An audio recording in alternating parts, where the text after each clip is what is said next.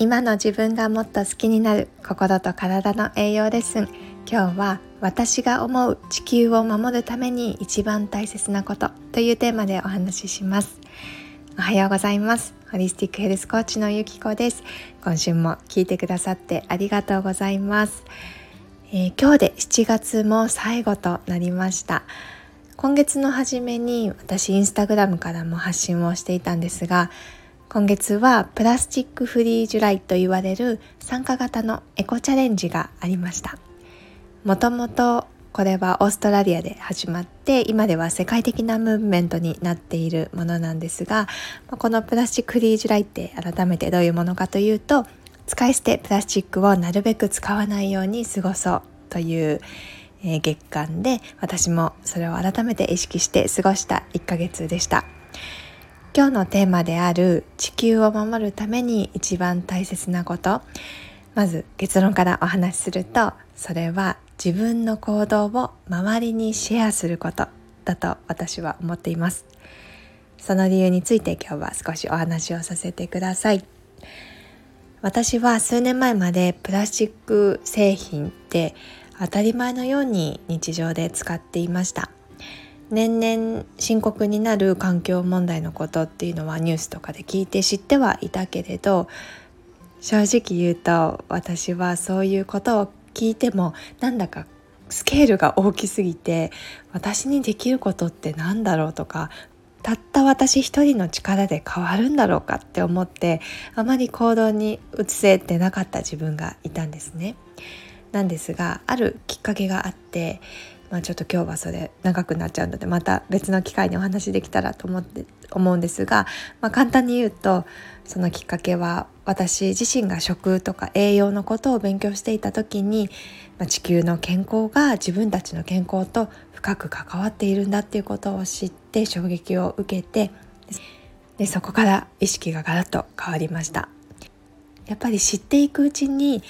周りのそうやってあの地球に優しい生活をしている人たちに自然と興味がいくようになるのでその人たちから教えてもらう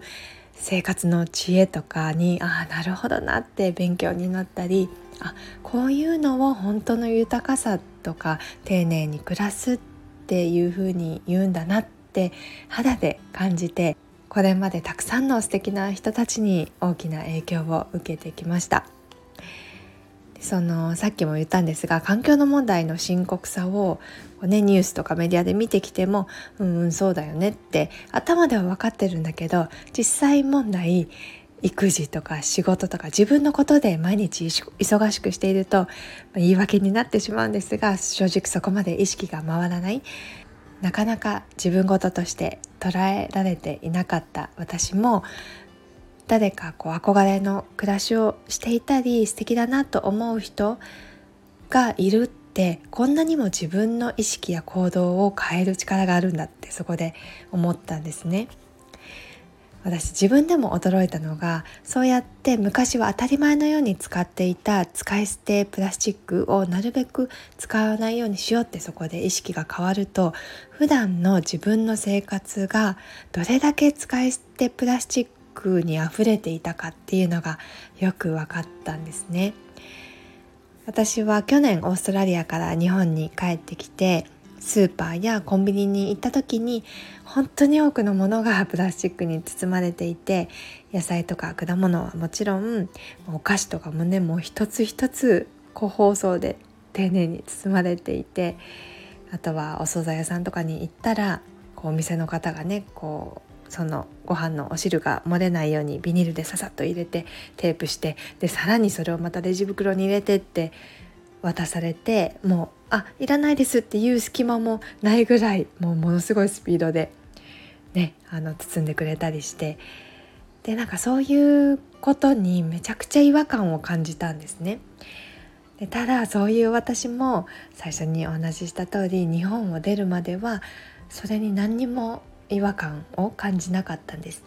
普段プラスチックのあのフィルムのラップも何にでもこうピピピってかけていたし、うん、プラスチックごみ問題とか環境問題は知ってるつもりだったけど本当に今思うと自分ごとに全然考えられていなかったなって思います。地球温暖化とか海洋汚染の問題とか年々いろんなことが深刻になっていてもうこの地球は待ったなしの状況になっています。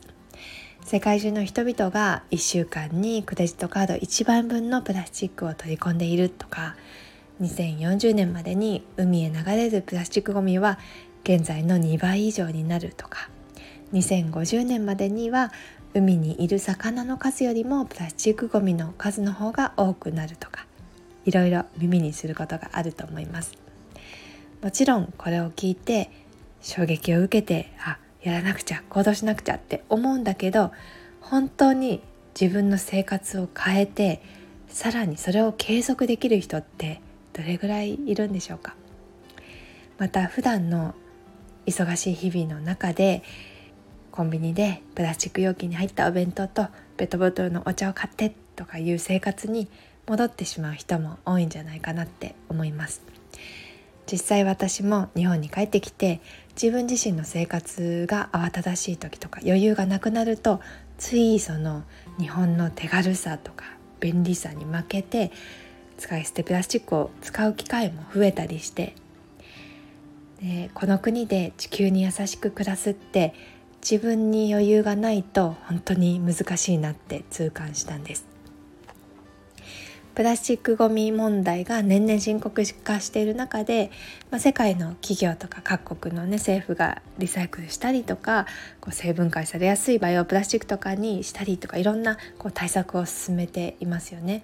ですがこのままでは私たちの大切な海も地球もプラスチックごみに汚染され続けていきます。リサイクルをしたところで代替品のものを使ったところで到底追いつかないころまで来てしまっていますこの問題を解決するためにはリサイクルしたりプラスチック以外の素材とかをね開発したりとかももちろん大切なんですがやっぱり使い捨て自体をやめるっていうことが最優先なんですじゃあ使い捨て自体をやめるためにどんなことができるかっていうとそれって全然難しいことじゃないんですよね。一昔前のおじいちゃんおばあちゃんが普通にしていたことです。例えば必要なものを必要なだけ買うとか物を長く大切に使うとか食べ残しをしないお出かけする時は水筒を持って出かける量り売りのお店でお買い物をしてみるなるべくお家で自炊する。そんなことからでいいんです。いきなり家中のプラスチックをなくそうとしなくても大丈夫です。大切なのはいかに一人一人が自分事として捉えて無理なく続けていけるかです。そしてそうやって気づいて行動を変えた人からどんどんそれを周りの家族とかお友達とか職場の人とかにシェアすることなんです。皆さんは今までメディアや雑誌のモデルさんとか芸能人のファッションとかを見てあ素敵だなって思ってそのスタイルを真似したり着ているお洋服買ったりとかそうやって影響を受けてきた経験ってあるかと思います。そうやって私たちって日々他人から自然と影響を受けています。これが環境問題を解決できるヒントだと私は思ってます。環境問題を解決するためってそれが目的になってしまうと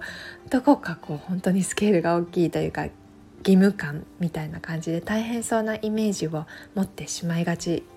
だと思うんですが単にあこの人の暮らし素敵だな憧れるなとかあとはこう天然素材の、ね、服とかサステナブルなアイテムとかを身につけていてあ何それかわいいいいなってそんな風に自らが周りに影響を与えるロールモデルになることで健康と幸せの連鎖を作っていくことができるって思います普段私の発信を見てくださっている方ってきっと健康や地球に優しい暮らしについて関心が高い方だと思うので是非あなたも自分がロールモデルとなって周りにいい影響を与えられる人になってください。今月はそのプラスチックフリージュライがあって日本でもねその動きが少しずつ広がってきているように感じていますし今月実際にプラスチックフリーの生活を頑張ったよっていう方もいらっしゃると思います。忘れてはいけないのはこれはあくまでもきっかけとか始まりであって7月やりきっておしまいというわけではないんですよね。ぜひ現状を知った上で自分が心地よくできることを自分の意思で選択してそれを周りに伝えていってください私もまだまだ全然完璧にできていないんですけどなんかそうやってあ楽しそうとかこう地球に優しい暮らしって大変そうだと思ってたけどあそんなに簡単なんだむしろ楽なんだねとか言ってもらえることが多くてすごく私もそれが嬉しいです。はい、ということで今日は私が思う地球を守るために一番大切なこと。それは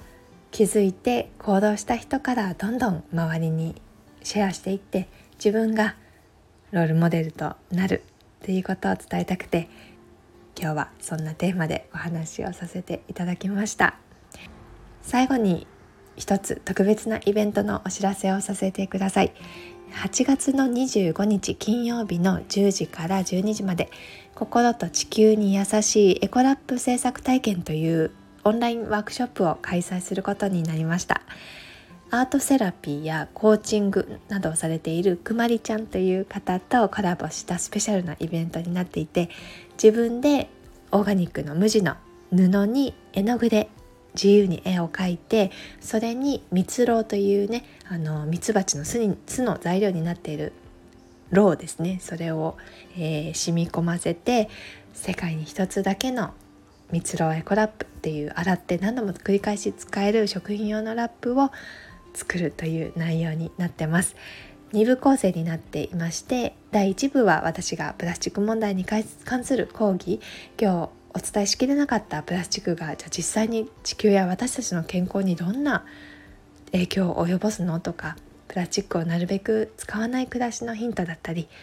密度エコラップをの作り方とか使い方をお伝えします。第2部はくまりちゃんが心の感覚のままに絵を描く方法をレクチャーしてくださいます。実際にみんなで絵を描きながらマインドフルな時間を過ごせたらなと思っています。健康とエコとアートセラピー。一度に体験できるという今回限りのコラボイベントになってますので是非ご興味ある方ご参加いただければ嬉しいです。お申し込みはこのスタンド FM の概要欄にリンクも貼ってありますしあとはインスタグラムの、私のプロフィールリンクからも申し込みフォームがございますのでそちらからアクセスしてみてください。はい、ということで今週も最後まで聞いてくださってありがとうございました。明日から8月また素敵な月になりますようお祈りしています。また来週の音声でお会いしましょう。